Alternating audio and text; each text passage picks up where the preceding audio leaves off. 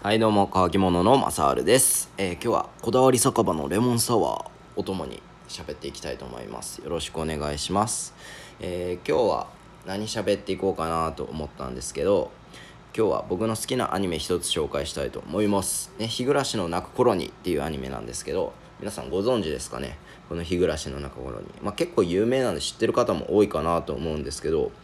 この「日暮らしの泣く頃に」えー放送アニメで放送開始されたのが2006年ですね。2006年なんで僕この2006年は小学生でしたね。小学生だったもんでそのアニメを見た時にうわ怖って思ってその当時は見れませんでしたね。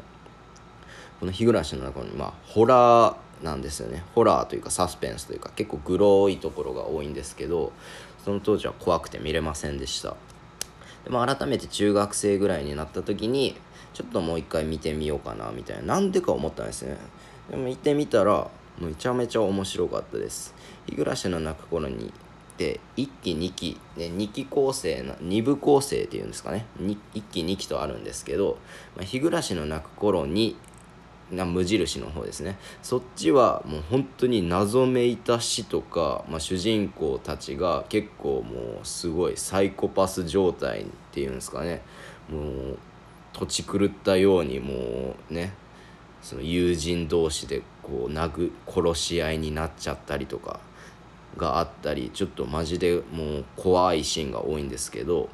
2期ではなんでその主人公たちがもういきなりそうおかしくなってしまったのかっていうのを解き明かすのが第2期になってるんですね。まあ、1期はどっちかっていうともう謎がとても多い。で2期はその謎をま解決していくって感じですね。まあ、言っちゃうとまあ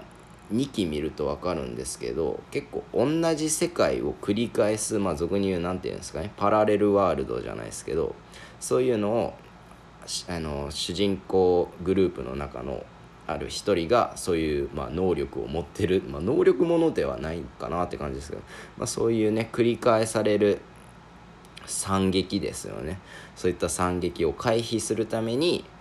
まあその女の子その女の子なんですけどその女の子が頑張っていくっていうのが2期になるとやっと分かるっていうストーリーになってます。